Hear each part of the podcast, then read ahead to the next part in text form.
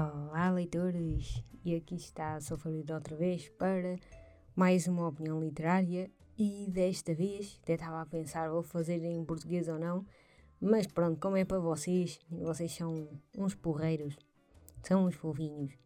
Então decidi também fazer em português porque hum, não há tradução deste livro.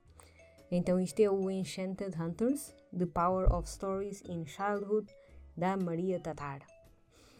Então, hum, não há tradução deste livro, só há apenas em inglês e há apenas esta edição em um, capa dura, né? toda bonitinha, ou então também há edição para o Kindle. Uh, é muito. Um, não é muito difundido este livro, digamos. Uh, é de uma, de uma investigadora, ela é da, da Norton, publicado pela Norton, porque a Maria Tatar ela é um, uma investigadora, é também professora. Uh, ela é especializada em literatura para crianças, em um, literatura alemã, uh, também em folclore, mitologia e tudo isso, mas é mais focado na, na parte da literatura para crianças. Uh, também na Norton há um que, que eu estou a ler no momento, que é o The Grimm's Fairy Tales, que é uh, anotado por ela. Ela é que faz as anotações, tal como há aquele livro do Drácula, publicado pela Norton, que é comentado pelo Leslie uh, Salinger. Uh, também há o, o, livro dos, dos contos dos irmãos Grimm, dos, dos contos do Anderson, do Christian Anderson também. E também há o Classic Fairy Tales, um, que é comentado por ela, que é anotado. Tem as anotações dela porque ela é especialista no assunto. Um, e quando se diz especialista, a senhora realmente ela sabe o que, o que está a falar.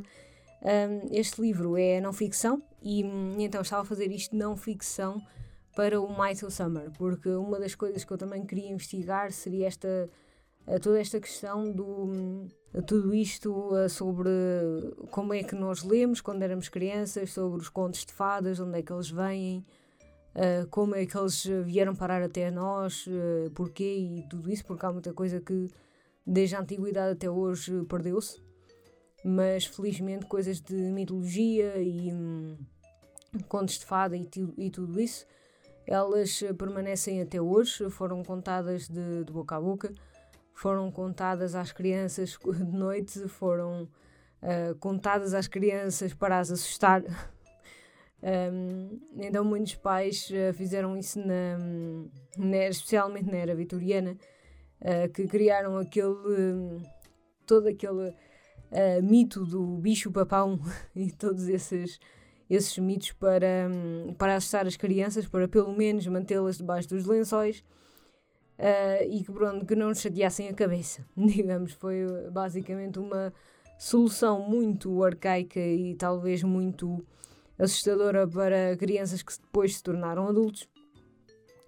Uh, e pronto, foi essa uma solução muito rápida que inventaram no século XIX para que as crianças um, se mantessem dentro da cama e não saíssem dali. Um, o, pronto, enfim, também começaram a fazer isso, a fazer estes contos de fada como se fosse uma moralidade que, ah, se não comeres os vegetais todos, vem aí o, o homem do saco. Isso podem-me dizer, talvez, o, os brasileiros que ouvem muito esse mito, quando eram crianças, vem a cuca. Um, pronto, connosco era mais o bicho-papão e depois o mito da fada dos dentes e tudo mais. Eles foram maioritariamente inventados no século XIX um, e toda esta, esta tradição da oralidade já veio desde, desde os tempos mais antigos, em que eram contadas histórias uh, às crianças para elas adormecerem, se bem que algumas dessas histórias não eram propriamente para um, adormecer, mas causavam pesadelos. Uh, porque pronto, nem as, as histórias de Grimm, uh, ou talvez, pronto, né? Se calhar a Disney usou-as um bocadinho mais, não é? uh, tanto as histórias de Grimm como do, como do Anderson, um, foram um bocadinho embelezadas porque elas são um bocado cruéis e assim um bocadito mais. Um, é, pronto, não é? Não são tão uh, dedicados às crianças, talvez às crianças de hoje, não sei, né?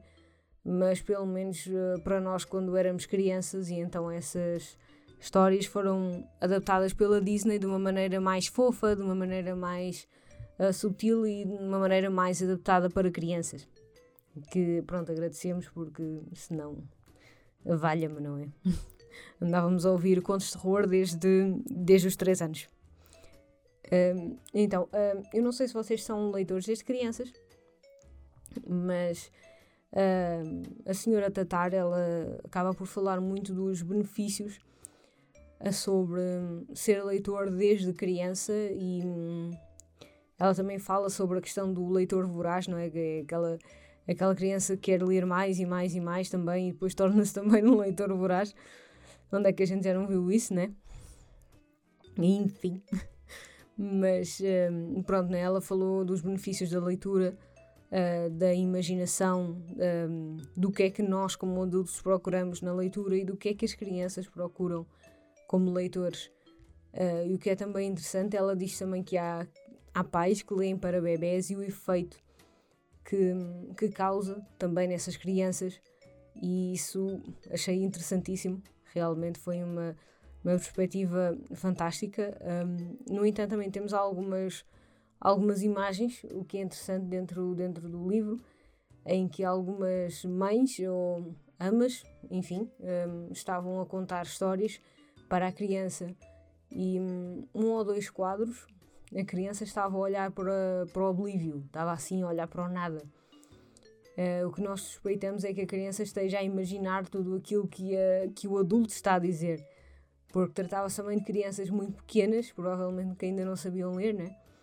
Uh, e então eram sempre crianças a olhar para o oblívio, imaginando o que é que aquele adulto estava a dizer e a imaginar todo aquele mundo, que é, que é uma coisa fantástica, como é que alguém consegue capturar essa imagem ou consegue imaginar a criança a imaginar, como se fosse a imaginação dentro da imaginação.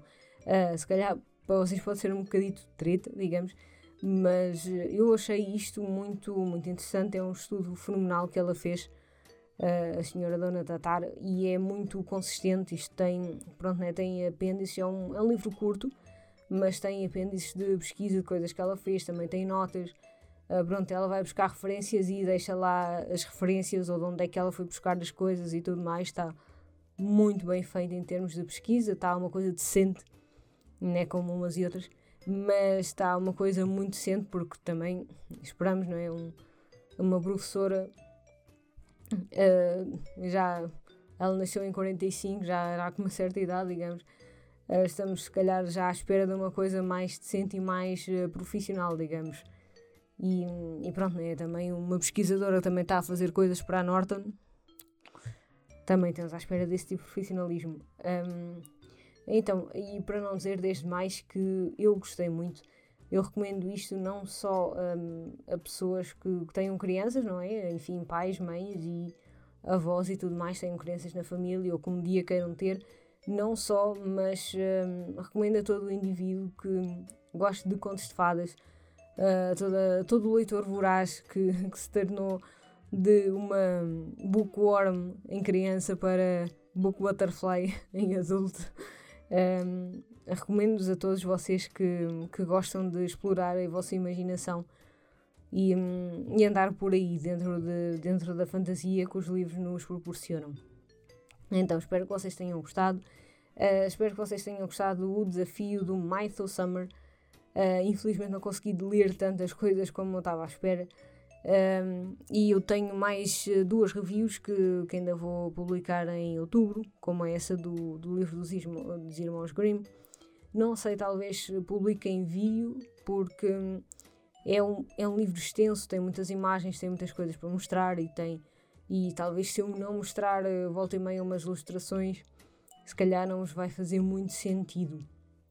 Uh, mas pronto, estejam atentos que algumas opiniões vão aparecer uh, ou no Instagram aqui no podcast ou então no canal do YouTube. Então, uh, espero que vocês tenham gostado deste, desafio. Uh, espero que se sintam motivados para, para ler mais fantasia. Eu uh, senti-me muito motivada um, a ler mais mitologia e fantasia. Gostei bastante. E pronto, eu espero que vocês tenham um início de outubro e de final de trimestre do ano muito bom.